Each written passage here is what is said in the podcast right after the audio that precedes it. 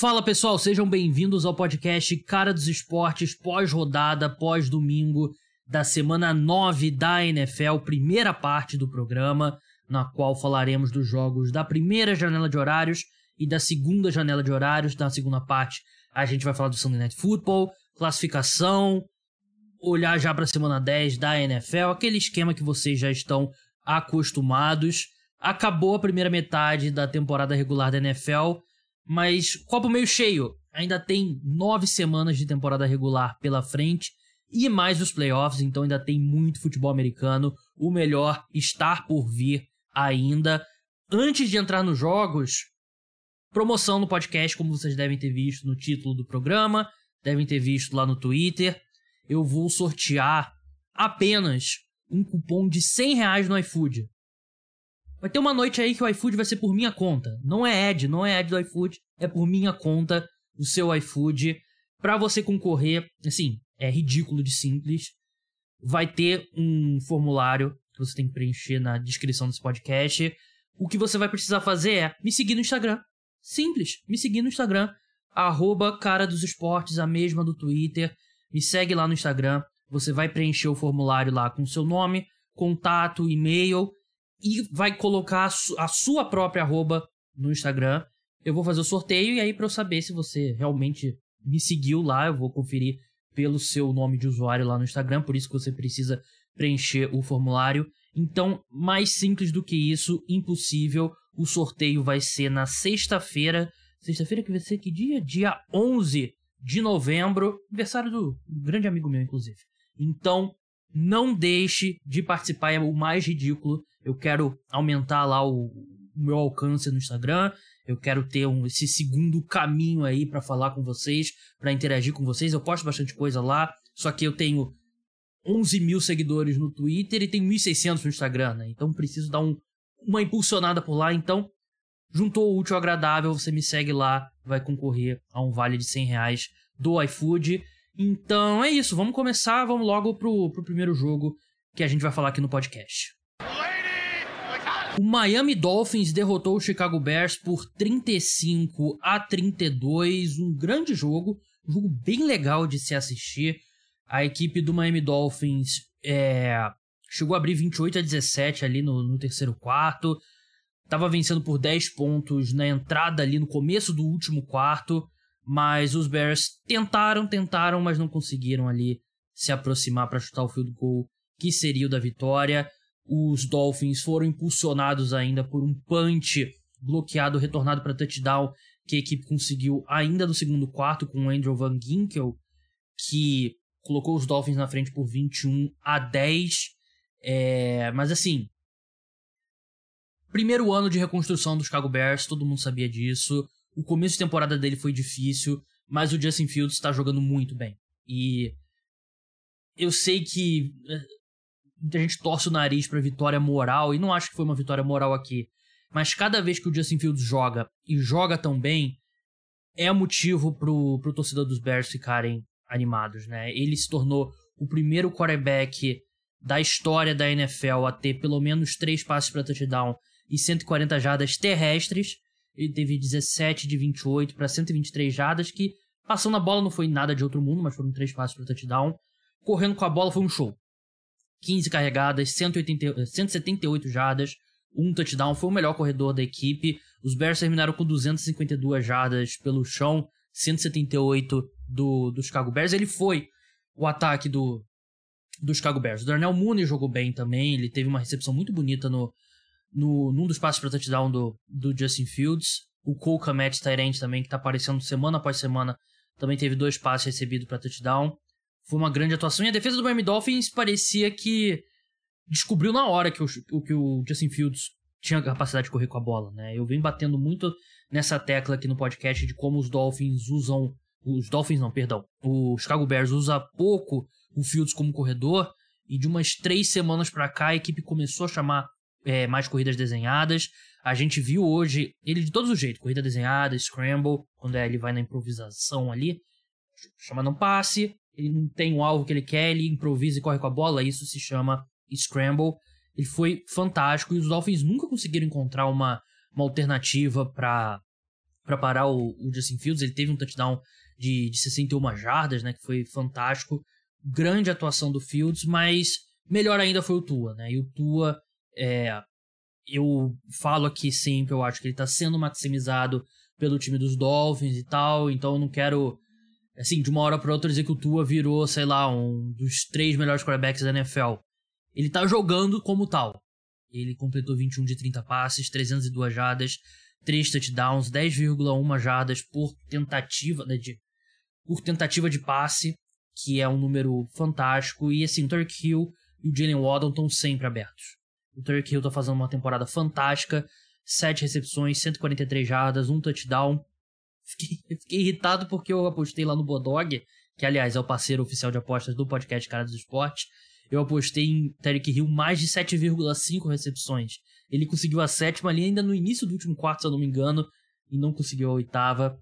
Vida que segue, mas grande atuação do Tarek Hill. Jalen Waddle teve um drop ali, mas também jogou bem. E os dois continuam. Eles combinam ali para um, uma porcentagem gigantesca da, do rendimento do ataque do Miami Dolphins, porque eles são fantásticos mesmo. E as chamadas do Mike McDaniel também geram muita separação, então é um ataque muito bom, é um dos melhores ataques da NFL, se não... É, tá, tá, na discussão ali como o melhor ataque da NFL, né? O que ninguém esperava ali do, do Tua esse ano, até o pessoal que ainda acreditava no Tua, que era um grupo pequeno, vamos ser bem sinceros, e ninguém esperava que ele ia jogar tão bem esse ano, foi muito bem protegido. A defesa dos Chicago Bears, depois da janela de trocas, que eles perderam Robert Quinn e Rocco Smith, perdeu muita força, é claro, é, não conseguiram gerar nenhuma pressão para cima do Miami, do, do Miami Dolphins, né? Do Tua. E é um grande ataque esse do Miami Dolphins. Tua merece créditos. E acho que o torcedor do Chicago Bears, claro, sai triste pela derrota, mas tem algo tem algo especial ali com o Justin Fields. Claro que ainda tem um caminho muito longo pela frente, né, pra se tornar o franchise quarterback, mas ele tá mostrando flashes bem interessantes e não é só o rendimento dele com, correndo com a bola. Quando você coloca ele em situações mais confortáveis, em corridas desenhadas, que o ataque continua, consegue andar, torna o jogo todo mais confortável, não só para o Fields, mas para todo o ataque. E é legal de se ver. O Chase Claypool estreou, teve pouco. É, não teve um rendimento muito grande, foram seis alvos e duas recepções. 13 jardas. É um cara que, pô, chegou literalmente na terça-feira. É difícil você pegar ali o playbook de uma hora para outra. Mas é isso, vitória do Miami Dolphins 35 a 32. Vamos passar agora para a vitória do Detroit Lions para cima do Green Bay Packers, 15 a 9, um jogo feio. Não mostre para crianças esse jogo porque realmente foi um jogo muito feio. NFL devia tirar até do, do Game Pass, né? Porque você pode assistir on demand depois. Mas um jogo horrível que o Aaron Rodgers foi muito responsável pelo nível técnico baixíssimo. E no podcast da, do meio da semana, né? Exclusivo para apoiadores. Aliás, se você não se tornou apoiador ainda, se torne apoiador. Tem vários planos, tem desconto para quem assina por Pix e ainda tem acesso a um monte de conteúdo exclusivo extra. Mas eu falei sobre os problemas do, do Green Bay Packers, que não era só o corpo de wide receivers. Quando um time tá jogando tão mal no ataque assim, é culpa de muita gente, principalmente do seu quarterback. Principalmente do seu quarterback, que é o mais bem pago da NFL. Então. Três interceptações. Uma foi desviada, mas é. Ele. Ele jogou a bola abaixo, bateu ali na linha de scrimmage. Ela subiu, foi interceptada, ainda foi um pouco de azar. E teve outras duas que foram ali passes horríveis do, do Aaron Rodgers, né? Teve uma que ele estava tentando mandar a bola pro David Bakhtiari, isso mesmo. Ele entrou ali como jogador extra, como é, elegível, né? O jogador de linha ofensiva ele pode reportar como elegível, né? Desde que, não, desde que tem os cinco ali na linha ofensiva que sejam inelegíveis. Se você coloca um sexto jogador de linha ofensiva, ele precisa ser reportado como elegível e aí ele pode receber passe. O David Bakhtiari, é, ele era elegível, só que o Aidan Hutchinson leu perfeitamente a jogada, cortou a linha do passe, interceptou. Foi um jogo, foi um dos piores jogos que eu vi do Aaron Rodgers. Ele terminou ali com 291 jardas. Foi um pouco ali no desespero no final que deu uma melhorada no, nos números dele, né? Ele terminou com quatro passes incompletos ali já na linha de 17, né? Na red zone. A equipe precisava de um touchdown para touchdown e o extra point para virar o jogo. Não conseguiu. Vitória para o Detroit Lions, que também não foi espetacular. O grande mérito da equipe foi focar todas as, as energias para parar o jogo terrestre e fez um trabalho bem razoável, né? Teve uma corrida de 18 jardas do Aaron Rodgers que acho que foi a, foi a melhor corrida que os Packers conseguiram. O Aaron Jones saiu machucado, algo para ficar de olho, parece que ele estava mancando bastante ali depois do jogo. Os Packers não conseguiram correr com a, com a bola efetivamente e eles conseguiram mover a bola pelo ar ali, principalmente já no desespero, mas os Lions conseguiram fazer as jogadas ali nos momentos chaves, a equipe foi ultra agressiva como sempre, teve é, uma quarta descida não convertida logo no começo, terminaram o jogo ali, a, penúltima campanha deles com um turnover on downs também, já no campo de ataque, mas, assim, um jogo que é decidido por apenas seis pontos, um time lança três interceptações, outro lança apenas um, não é difícil ver onde é que foi a diferença, né? O Aaron Rodgers precisa jogar melhor. E eu não quero colocar tudo na conta de, da idade e tal, mas ele é um quarterback que tá jogando como um quarterback de 38 anos, perto de completar 39. E ele não tá jogando bem. Claro que teve aquela corrida ali que ele não parecia ter 38 anos, mas muitos passes errados, mas também tem muito drop, muito wide receiver no lugar errado, na hora errada. É... Teve um famo, por exemplo, que o, se não me engano, o Samori Toure, Churre, Yaya Churre, é, sofreu ali no, no final do jogo, que acabou sendo pela, pela lateral e os Packers manteram é, a bola, ficaram com a posse de bola, mas é, nada funciona. Nada, nada, nada, nada funciona. Essa linha ofensiva que, mesmo com. lidou com algumas lesões, o David Bakhtiari chegou a sair do jogo e voltou. Era para jogar melhor do que do que tá jogando. A gente viu o Romeo Dubs sair machucado. O Eric Stokes saiu machucado também. É... Muitos problemas. Tudo tá dando errado pro Green Bay Packers. É... Três vitórias, seis derrotas. A gente vai falar na segunda parte sobre a classificação, mas tá ficando muito complicado. E é a primeira vez desde 2008 que o Aaron Rodgers perde cinco jogos consecutivos. Pra, pra gente ver o tamanho do buraco aí que a equipe se meteu. E do lado dos Lions, né? É uma, legal vencer o jogo, mas também não é motivo ali para nenhuma nenhuma falsa impressão sobre o que é esse time, que não é um time bom. E não jogou bem. Acho que foi uma atuação bem razoável na defesa, o ataque não jogou bem. E venceu o rival é o que importa, mas também não é. Ah, agora vai virar. Não, não, não acho. Ainda é um time muito ruim. João Eduardo Dutra, você está ao vivo no podcast Cara dos Esportes para falar da grande vitória do New York Jets para cima do Buffalo Bills, uma das mais improváveis da temporada 2022 da NFL. É... Como que isso aconteceu? Pergunta simples. Como que isso aconteceu? Aconteceu da maneira que era possível, né? É...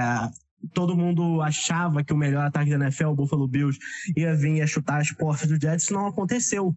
A defesa dos Jets, que vem sendo uma das melhores de temporada, que muito foi criticada, ah, só enfrentou quarterback reserva, só enfrentou quarterback de baixo calão, incluindo Aaron Rodgers, mas hoje enfrenta o Josh Allen e acaba com a festa de Josh Allen. Duas interceptações, não conseguiu se criar jogando a bola em profundidade. Se não me engano, foram 180 jardas aéreas para Josh Allen, que é impensável hoje num jogo do, do, dos maiores candidatos a MVP da, da NFL. Mas é isso, a defesa do Jets jogando muito bem, é, deixando o time vivo. Uma das melhores atuações ataque... defensivas que eu vi esse ano, a atuação da, da defesa do New York Jets. Realmente foi muito espetacular o que eles fizeram. E mais uma vez o, o South Garner aparecendo, né? Gabriel Davis, ele marcou bastante o Gabriel Davis, duas recepções para 33 jardas em cinco alvos. O próprio Stephon Diggs não teve um grande jogo, foi impressionante que em todos os níveis a defesa dos Jets fez. Na secundária. É. E pressionando o Josh Allen. Foram cinco sacks pra cima do Josh Allen. Sim, a defesa dos Jets vem, vem melhorando muito na pressão ao quarterback. E quando esse time consegue gerar pressão, essa secundária é muito boa. Então, conseguiu interceptações, deixou umas interceptações no campo, teve, teve se não me engano, uma ou duas dropadas. Teve uma também antes do, do, do field goal da vitória dos Jets, que, que a bola bate no peito do Jordan White, ele não consegue a interceptação. É, eu não tenho os números aqui, mas o Gabriel pode até confirmar isso depois, mas eu acho que essa foi a partida que o Stefan Diggs mais jogou no slot nessa temporada. Por quê? Fugindo do Sauce Gardner. É, eu tenho que olhar onde... depois. Normalmente esse tipo de número é só depois do jogo. Que... Sim, mas é, qualquer um que estava jogando ali do lado de fora não estava conseguindo se criar. O próprio DJ Reed mesmo jogou muito bem. Ele teve um, um pass breakup ali no, passe longo para o Stefan Diggs, que foi muito bem. E o, como você falou, o Sauce Gardner, uma interceptação, teve, teve o pass breakup para vencer o jogo, né? Na, uhum. na quarta para 21. Mas é uma partida excelente da defesa. E o ataque, de novo, voltou, voltou aquele nível de só não comprometer. A defesa tá jogando tão bem que quando o ataque não compromete, é meio caminho andado para esse time. É, o, a, eu definiria a atuação do ataque dos Jets com muito ajuda quem não atrapalha, né? E ainda teve, um, ainda teve um turnover. O Zach Wilson sofreu um fumble, mas tirando isso, ele não cometeu muitos erros. É, a equipe correu muito bem com a bola. E assim, se você fala antes do jogo que o New York Jets vai fazer 20 pontos, você dá quantas, quantos por cento de chance dos Jets vencerem a partida? 15, 20, porque eu tô sendo legal, porque uma partida que a defesa dos Bills conseguiu segurar o adversário para 20 pontos, você acha? O Bills, o Bills fez 40, 42, alguma coisa nesse nível, né? Verdade, né? Não, não é para ser o necessário para vencer o, o Buffalo Bills, né? Mas a defesa foi espetacular e assim, não quero falar no calor do jogo, o jogo literalmente terminou alguns minutos atrás, mas eu não, não me vem à cabeça uma atuação melhor defensiva do que essa do, do New York Jets. Eles encontraram uma, uma super estrela no South Gardner, encontraram uma possível super estrela no Garrett Wilson também, né? Ele que sofreu um fumble muito feio, que ele recebe ali, meio que deixa a bola cair sozinho e tal, mas ele teve oito recepções para 92 jardas, foi o melhor jogador do ataque do, do New York Jets. Mas a equipe chega a seis vitórias, três derrotas e tem um caminho bem direto, sem depender de muita coisa. Assim, o que tiraria o New York Jets dos playoffs seria um colapso da própria equipe, né? Porque nesse momento eles caminham para chegar como um wild card. Não vão passar o Buffalo Bills, apesar de estar meio jogo só atrás do Buffalo Bills, mas é, a equipe tem um caminho claro para chegar nos playoffs. Sim, sim. É, é, nesse momento, os Jets é, são um dos melhores times completos da NFL. Tem um problema grave na posição de quarterback. E algum momento os Jets vão precisar confiar no Zach Wilson. Eu não sei o que vai acontecer quando, acontecer, quando eles precisarem fazer isso. Mas por enquanto, enquanto eles estiverem nesse ritmo de muita ajuda quem não atrapalha, o time pode sim conseguir vitórias e pode sim ir até os playoffs. É, só difícil, por melhor que seja a defesa dos Jets, né? Jogar nesse nível todo, todo domingo é complicado, né? Mas mérito para os Jets. João, muito obrigado aí por ter participado, interrompido o seu final de semana. E valeu e parabéns. Eu tenho vitória. uma dúvida, Gabriel. Claro. Vai botar quem no Lost ainda só essa semana? Stephon Diggs ou Gabriel Davis? Eu tenho que assistir, tem que esmiuçar o famoso tape, porque foi muito ele alinhado com o Gabriel Davis, né? E é aquela coisa, né? Sim. né? Você bota o cornerback 1 no, no seu segundo, no wide receiver segundo, né? E você dobra é, no você, primeiro. Você muda, né? É. E, assim, ele é uma super estrela. A gente tava conversando outro dia, é, offline. Se você refaz o draft hoje, não tem como o Sauce Gardner não ser a primeira escolha geral.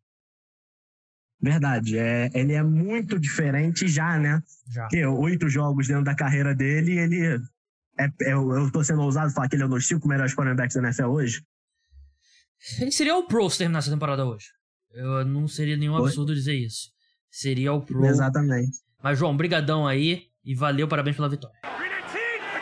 Vamos passar agora para a vitória do Minnesota Vikings para cima do Washington Commanders. Antes disso, lembrar que o parceiro oficial de apostas do podcast Cara dos Esportes é o Bodog, um dos sites mais tradicionais de apostas do mundo. Crie sua conta utilizando o meu link, novas contas no primeiro depósito tem bônus de 100% até 120 reais no primeiro depósito. Então, leia direitinho as regras lá do, do bônus e tudo mais. Mas crie lá sua conta, aposte por lá. Todas as minhas apostas que eu falo no podcast são lá do Bodog. No preview da rodada eu passo sempre pelas linhas, né? Lá no site, então é uma boa forma. Se você se interessa por aposta esportiva, apostar junto aqui com, comigo e com o pessoal que participa aqui do podcast Cara dos Esportes. Minnesota Vikings 20, Washington Commanders 17. Não vai ser uma vitória que vai ajudar na conversa sobre o Vikings ser um time que tem uma campanha enganosa.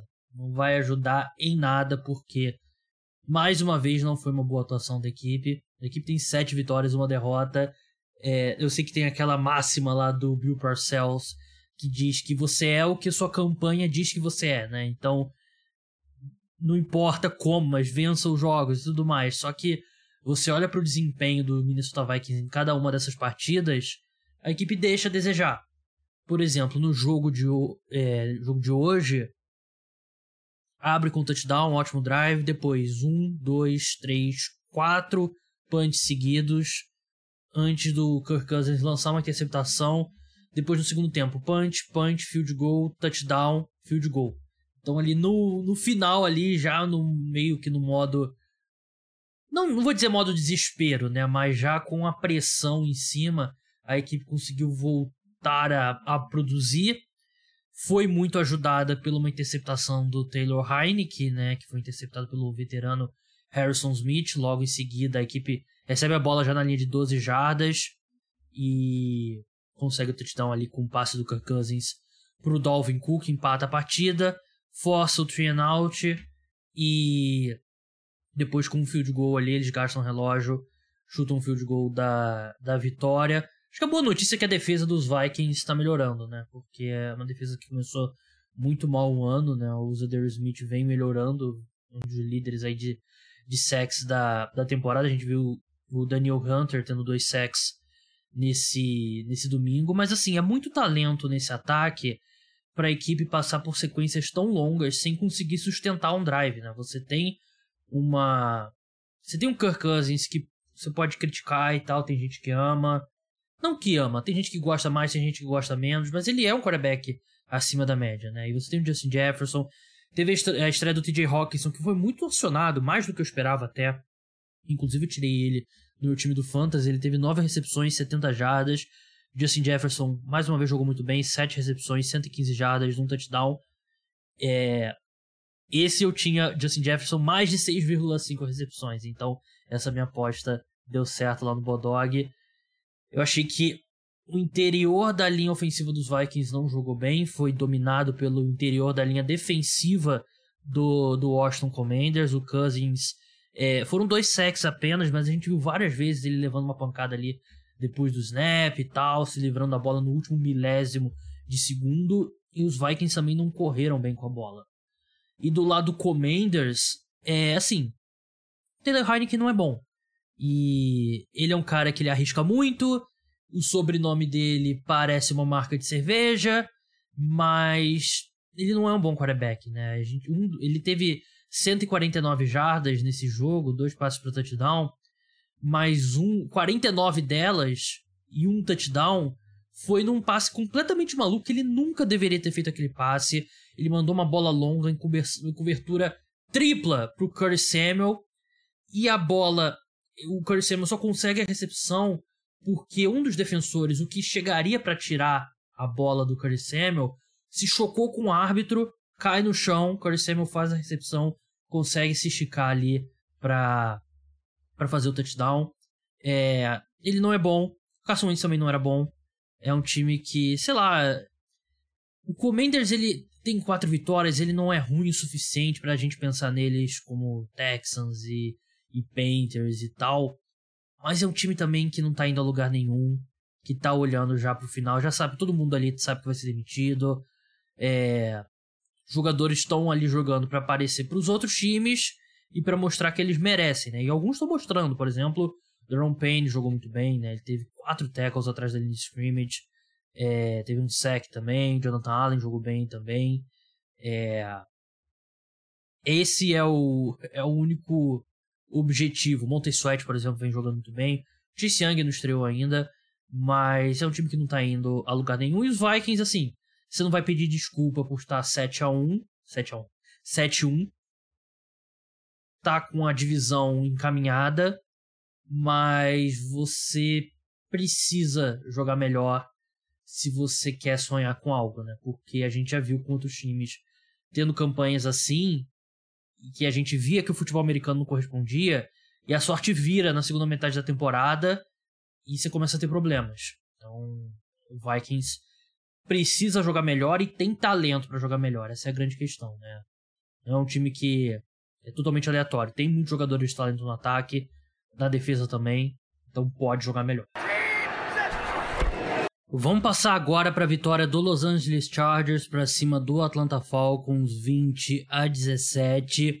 Eu vou começar descrevendo o final da partida, porque eu acho que é uma boa forma de resumir, se tratando de Chargers, se tratando de Falcons, duas das franquias mais. as duas franquias mais amaldiçoadas da NFL. Os Chargers historicamente são uma franquia amaldiçoada que tem muito azar com lesão e tal depois do Super Bowl 51, é difícil discutir com o histórico do Falcons, né? Super Bowl 51, para quem não lembra, foi a virada que a equipe, o 28 a 3, né? Que a equipe levou a virada para o New England Patriots. Mas a, a jogada em si, 46 segundos para o fim da partida, o jogo está empatado, 17 a 17. Os Chargers precisam de um field goal para virar e vencer o jogo. Terceira para quatro o Austin Eckler corre e sofre um fumble recuperado pelo Graham do Atlanta Falcons, que com recuperando essa bola, ele tinha 30, 40 segundos, 46 segundos, né, pro fim da partida. Quem sabe os Falcons poderiam chutar o field goal da vitória, tentar alguma coisa, no mínimo levar para prorrogação. Ele retorna 19 jardas e sofre um fumble. Sozinho, Graham deixa a bola cair no chão os Chargers recuperam de novo uh, a bola na linha de 43 do campo de ataque. Como o jogador do Falcons recuperou e depois sofreu o fumble de novo, primeira descida para os Chargers, 34 segundos na linha de 43 do campo de ataque. O Justin Herbert completa um passe para o Jordan Palmer de 22 jardas. A equipe já está lá em condição de chutar o field goal e avança mais uma vez uma corrida com o Austin Eckler. E depois com o field goal do Dicker, que foi contratado às pressas para substituir o Dustin Hopkins, que está lesionado. Ele faz o chute da vitória e os Chargers vencem. Um, assim, se antes do jogo eu falo que esse seria o final, as pessoas estariam. As pessoas diriam que eu tô exagerando e tal, não é? Ah, não é sempre que Chargers e Falcons vai ter um final maluco. E teve, é impressionante como essas franquias são amaldiçoadas. Tem muito azar. Os Chargers acabou com aquela. Foi um duelo ali. Que aí o, o azar do Atlanta Falcons acabou sendo mais forte que o dos Chargers. Ou isso, o Justin Herbert é um quarterback muito melhor que o Marcos Mariota, né? Provavelmente a segunda opção. Não que foi um jogo fantástico do Herbert, mais uma vez ele tem uma média de jardas por tentativa muito baixa, teve um touchdown, lançou uma interceptação. É... O Austin Eckler sofreu o fumble naquele momento chave, a equipe não tinha é, Keenan Allen nem Mike Williams. Eu falei Jordan Palmer, Jordan Palmer, é ex-quarterback do Bengals, é o Joshua Palmer, que teve oito recepções para 106 jardas, DeAndre Carter, o outro wide receiver também, que 90% do time seria reserva. Jared Everett vem fazer uma temporada razoável, mas assim, não... os dois principais jogadores desse ataque, né, recebedores, não estavam em campo. Né, e é um time que com eles em campo já estava com problemas e a defesa pelo menos jogou muito bem. O Khalil Mack, ele forçou um fumble para cima do Drake London, que foi assim, o pai arrancando a bola da mão do filho. Porque o Drake London fez a recepção, o Khalil Mack tira no muque a bola do Drake London e consegue o turnover importante. O Marcos Mariota, mais uma vez, muito limitado: 12 de 23, 129 jardas, nenhum touchdown, nenhuma é, interceptação. Ele nem correu tão bem com a bola hoje. 5 corridas para 24 jardas. O Cordarrelle Patterson voltou, mas ele teve dois touchdowns. Teve uma corrida bonita ali dele também, mas também não foi espetacular. E assim, os Falcons perderam o jogo no, no fumble que o seu jogador defensivo sofreu, mas perderam também porque logo antes, no, na campanha anterior, se eu não me engano, ou duas antes, o Marcos Mariota perdeu um Kyle Pitts livre no fundo do campo para o touchdown. A equipe ia abrir vantagem no placar, mas aí não consegue e estava assim muito livre. O mais livre que um jogador pode estar na NFL era o Kyle Pitts. Vitória para os Chargers que eu gosto de usar esse termo, né, que vai contar da mesma forma no final da temporada, mesmo que tenha sido jogando mal. Esse time tem talento para jogar melhor, mas precisa do Mike Williams, precisa do Keenan Allen. Mike Williams vai demorar ainda um pouco. Keenan Allen vai ser um negócio semana após semana, né? Ele tá lidando com uma lesão muscular na coxa. E do lado dos Falcons, né? A equipe tava numa uma vibe boa, né? Venceu aquele jogo contra o Carolina Panthers na, na prorrogação e tinha vencido o 49ers, mas aí teve aquela derrota pesada para os Bengals no meio disso.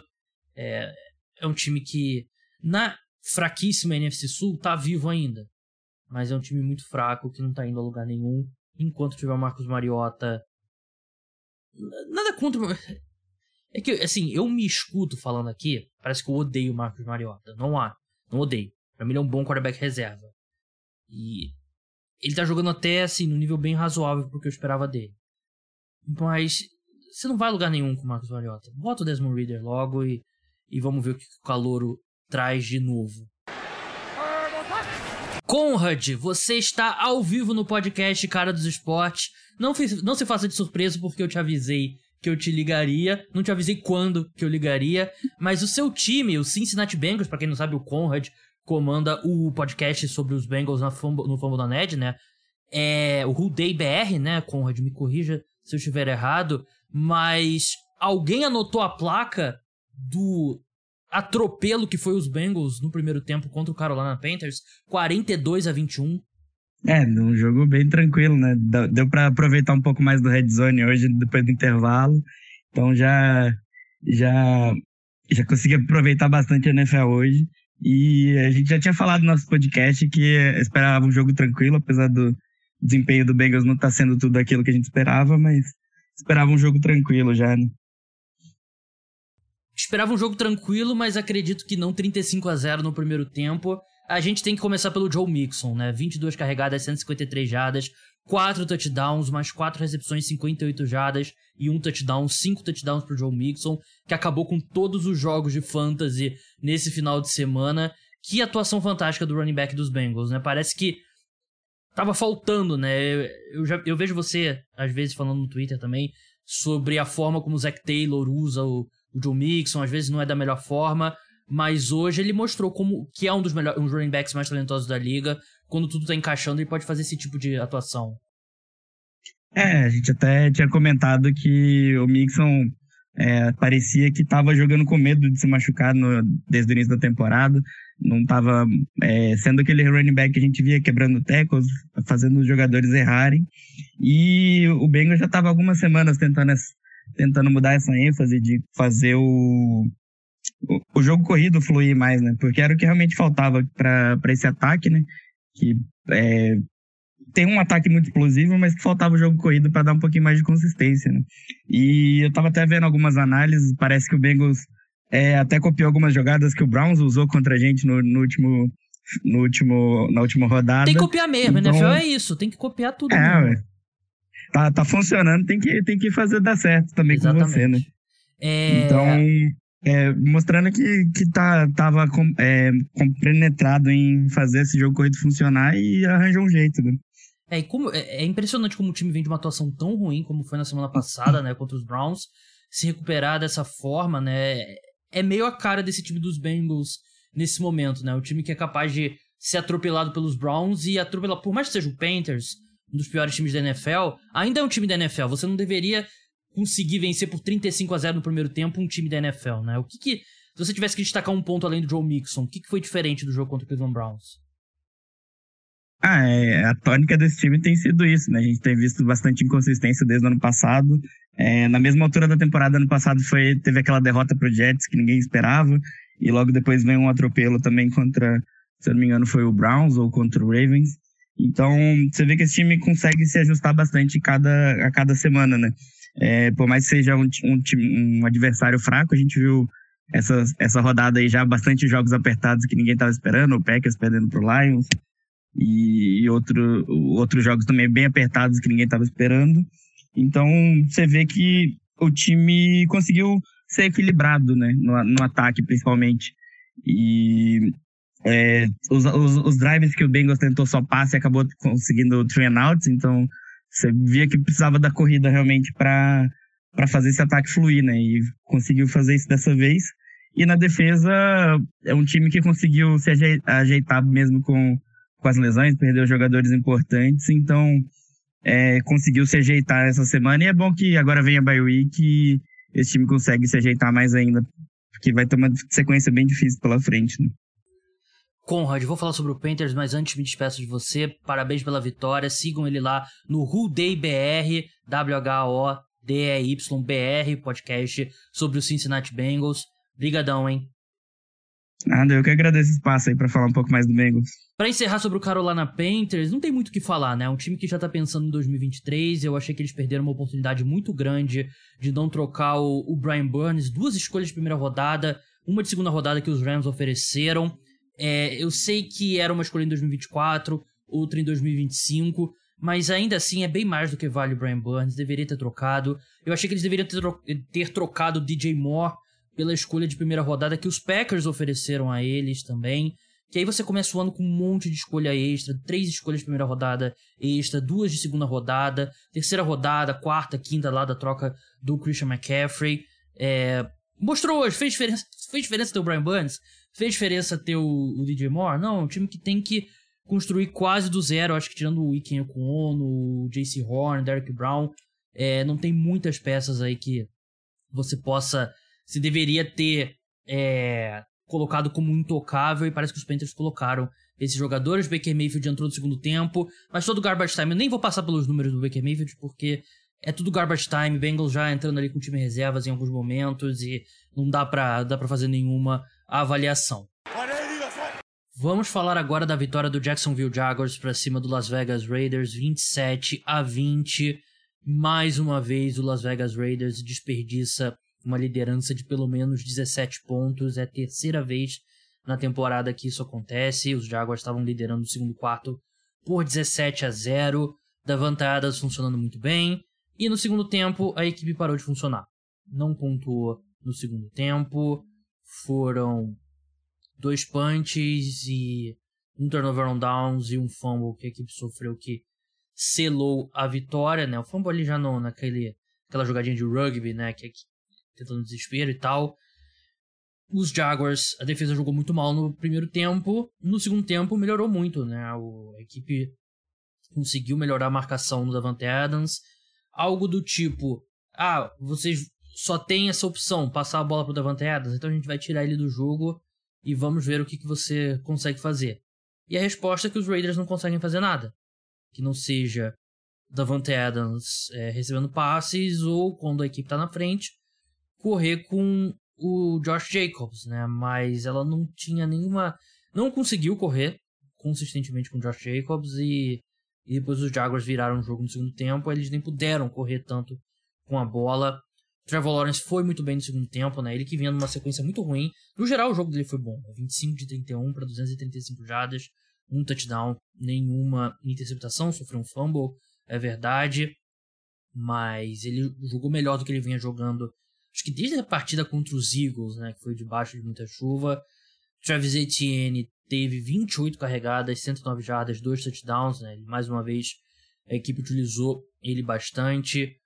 Trevor Lawrence dividiu os alvos ali entre Christian Kirk, Marvin, Marvin Jones e o Zay Jones, e... mas o destaque realmente foi a defesa do Jacksonville Jaguars no, no segundo tempo, né, a equipe foi muito mal no primeiro tempo, voltou muito bem, Tyson Campbell fez um trabalho muito bom contra o Davante Adams no, no segundo tempo. E uma vitória importante para manter o Jaguars respirando, né? Porque a temporada que começou de forma promissora parecia que estava indo tudo por água abaixo. Agora sobre os Raiders, desastre, né? Como eu falei, terceira derrota que eles chegam a liderar por 17 pontos. a sorte, eu já falei isso algumas vezes aqui no podcast, a sorte do Josh McDaniels é que o Nathaniel Hackett existe, mas agora acho que o foco vai ficar mais em cima dele, porque ele tá sendo tão desastroso quanto o Nathaniel Hackett, né? E ele pega um time que foi aos playoffs na temporada passada e depois de oito jogos são duas vitórias, seis derrotas. E o um número aqui que é, é estarrecedor, para quem não lembra, provavelmente a maioria de vocês não acompanhava a NFL quando o Josh McDaniels foi head coach pela primeira vez. Ele foi head coach ali no final dos anos 2000 do Denver Broncos. Ele começou a carreira dele com seis vitórias consecutivas, depois veio tudo por água abaixo. Tirando esse início de seis vitórias consecutivas, o Josh McDaniels tem 30 jogos como head coach, 7 vitórias, 23 derrotas. Eu eu queria acreditar que ele aprenderia com o fracasso dele no Broncos e com todos esses anos dele com o Bill Belichick, ele se tornaria um head coach melhor na segunda oportunidade. E a segunda oportunidade está sendo tão desastrosa quanto a primeira, se não mais. Acho que até esse elenco dos Raiders tinha mais expectativa, até pelo off-season, né? Foi atrás do Monte Adams, foi atrás do Chandler Jones. Tinha mais expectativa. E é um time que está sendo desastre. O Derek Carr regrediu horrores, está jogando mal. Então, um momento bem complicado para o Las Vegas Raiders.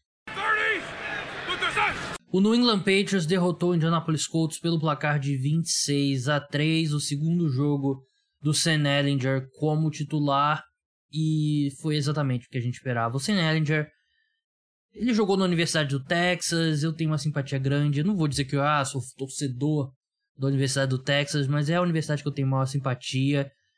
Mas todo mundo sabia que ele não tinha condições de jogar na NFL, né? E você vê um jogo como esse, ele tentou 29 passes para cento e completou 15 deles para 103 jardas, nenhum touchdown, uma interceptação que me ferrou essa interceptação, porque eu tinha apostado em todos os unders dele.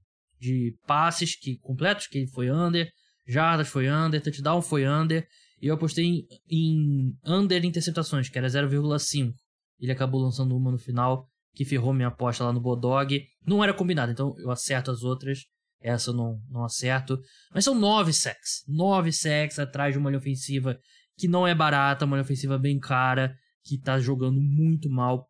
É a pior da NFL. Outros não conseguem fazer nada no ataque. Eles terminaram o primeiro quarto com menos três jardas.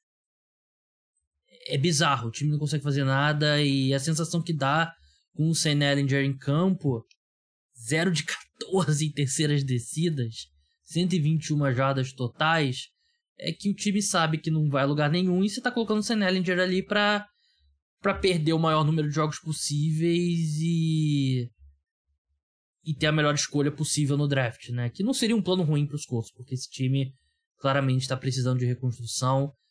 É... Não, tem, não tem nada que salve. Não tem nada que salve. Sim, tem um outro jogador na defesa, tipo o DeForest Buckner, que ainda é um jogador muito bom, o Stephon Gilmore também, Kenny Moore, idem, o Shaquille Leonard, né, que acho que ainda tá voltando, não tá 100% fisicamente, mas assim, essa atuação desastrosa dos Colts esconde um pouco que os Patriots também não jogaram bem. E o Mac Jones continua em franca regressão, que começou no final de novembro da temporada passada, ele teve 20 de 30 passes para 147 jardas. É sim, você tentar 30 passes e terminar com 147 jardas é até difícil de fazer. Um touchdown, nenhuma interceptação, foi sacado quatro vezes. A equipe não correu bem com a bola também. Assim, nada funcionou no ataque. Porque, assim, o Senelinger é basicamente um calor, né? E a gente lembra o histórico de calouros contra o, as defesas do Bill Belichick. Mas foi não foi uma atuação boa, boa do, England Patriots.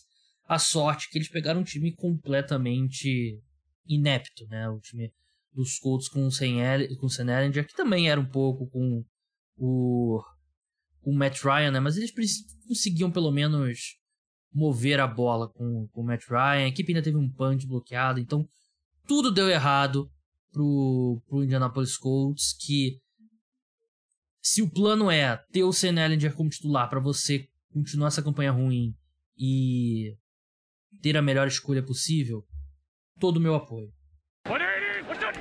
Vamos agora passar para os jogos do segundo horário, né? O Gold dando sinal de vida.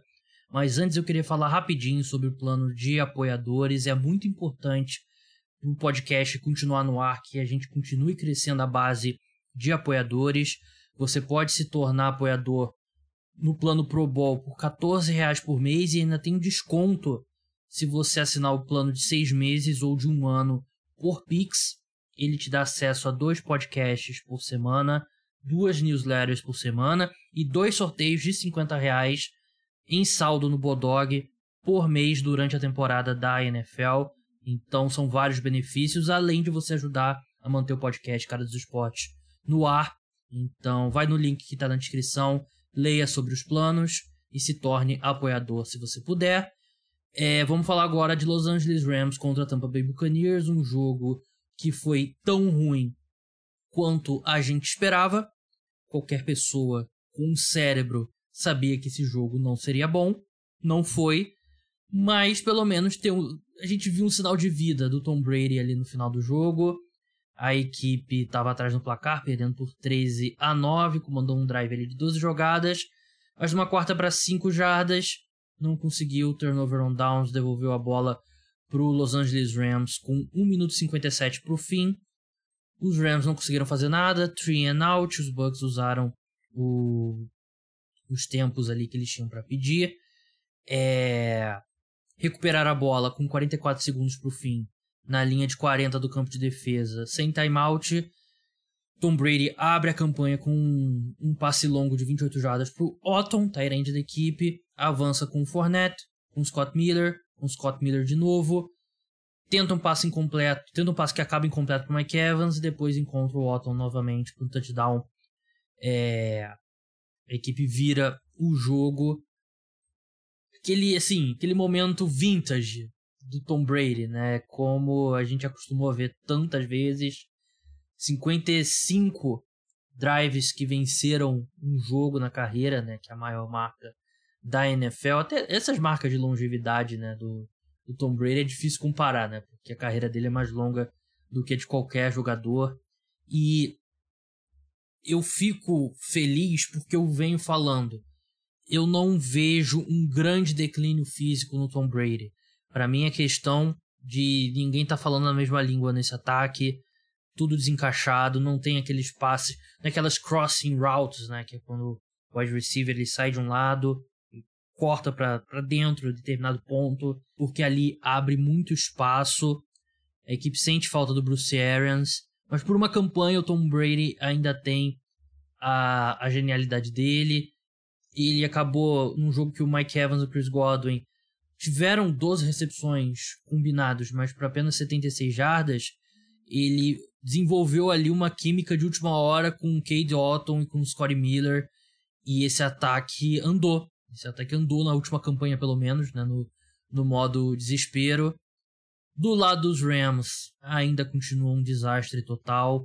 O ataque. Na questão do Buccaneers, é que eu acho que é muito mais questão de encaixe. A questão dos Rams é que falta talento mesmo. A linha ofensiva é uma tragédia. A gente viu o Vita Veia ter dois sacks, né? Num jogo que os Bucks não tiveram Shaq Barrett. Ainda assim, o Stephen foi sacado quatro vezes e é, uma, é basicamente uma roleta ali no, no interior da linha ofensiva, passa quem quer, o Stefan não consegue fazer nada. Ele forçou muito a bola na direção do Cooper Cup, como deveria, e o Cooper Cup teve 8 recepções, 127 jardas, um touchdown. Teve uma recepção longa de 69 jardas, mas não é suficiente. Não, não é suficiente. O Stafford ele não consegue compensar os problemas. A defesa jogou bem, acabou cedendo ali no, no final, né? Mas a defesa continua jogando bem, né? O problema é que o ataque é o pior ataque da NFL. E o, o Tampa Bay Buccaneers, que não estava tão longe assim, conseguiu esse flash do final ali do Tom Brady, dos velhos tempos, e foi o suficiente para sair com a vitória. Eu não saio, eu não me sinto melhor sobre nenhum desses dois times, nem melhor nem pior, sobre nenhum desses dois times seguindo em frente. Nem acho que a defesa do Buccaneers tem muito para para comemorar, porque o problema realmente é o ataque dos Rams. Vice-versa, não. Eu acho que a defesa dos Rams é boa e fez um jogo bem razoável, mas também 16 pontos pro ataque do Tampa Bay Buccaneers é basicamente o que, que você espera desse ataque e eu não quero soar repetitivo, mas é legal ver a genialidade do Tom Brady mais uma vez, porque tem sido tão ruim, né? Tem sido a gente sabe dos problemas fora de campo, ver ele brilhar dessa forma dá uma sensação de, de nostalgia. O Seattle Seahawks venceu o Arizona Cardinals por 31 a 21.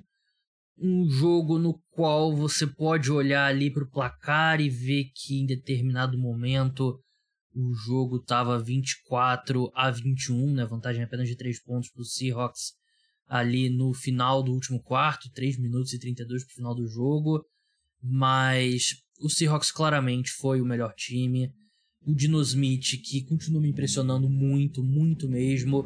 Ele lançou uma pick six nesse jogo, só que ele consegue superar esse erro, não deixa virar uma bola de neve, comanda a equipe a duas campanhas para touchdown ali no final do jogo.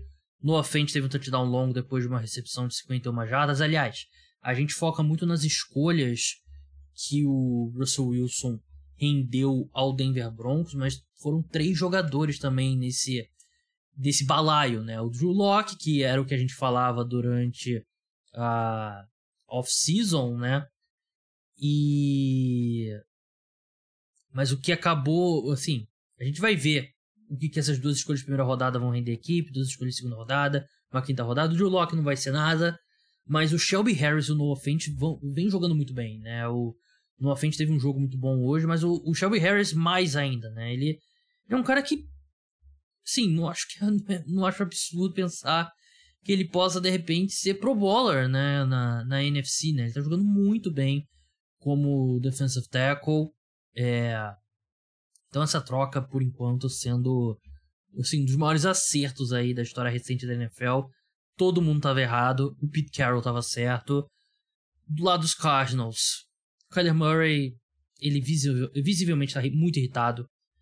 Volta e meia tá discutindo com alguém. A gente viu ele discutindo com o DeAndre Hopkins ali, falando: Não, tinha que ter corrido isso e tal, não sei o que. Ele. Acontece alguma coisa em campo, ele tá muito puto. E é, é, é sinal da fase da equipe, que é péssima. O Cliff Kingsbury, se ele chegar na, na semana 18, acho que vai ser muito, porque não tá indo lugar nenhum. E já era claro depois da última temporada, continua claro. O ataque não funciona, a diferença aqui de jardas do Seahawks foi bem grande, né? Foram 421 do Seahawks contra 262 do Arizona Cardinals. A defesa que vinha jogando bem, hoje já teve mais dificuldade contra esse ótimo ataque do Seahawks. É um dos melhores ataques da, da NFL, não tenho o que dizer. Dino Smith é um dos 5, 6 melhores quarterbacks da temporada, acredite se quiser. Kenneth Walker jogou bem novamente. Tyler Lockett e o DK Metcalf combinaram para 10 recepções, para 104 jardas e 2 touchdowns. Então o Seahawks continua indo, 6 vitórias, 3 derrotas. A gente vai falar sobre a classificação da segunda parte, mas é muito impressionante o trabalho do Pete Carroll. Deveria ser discutido para Head Coach of the Year. O Shane Waldron, coordenador ofensivo da equipe, vai ser. vai despertar interesse para head coach na, na próxima janela de entrevistas, né? Quando acabar a temporada regular. Então é isso, pessoal. Vamos, vamos passar agora para a segunda parte. Não deixe de escutar. A gente se fala lá.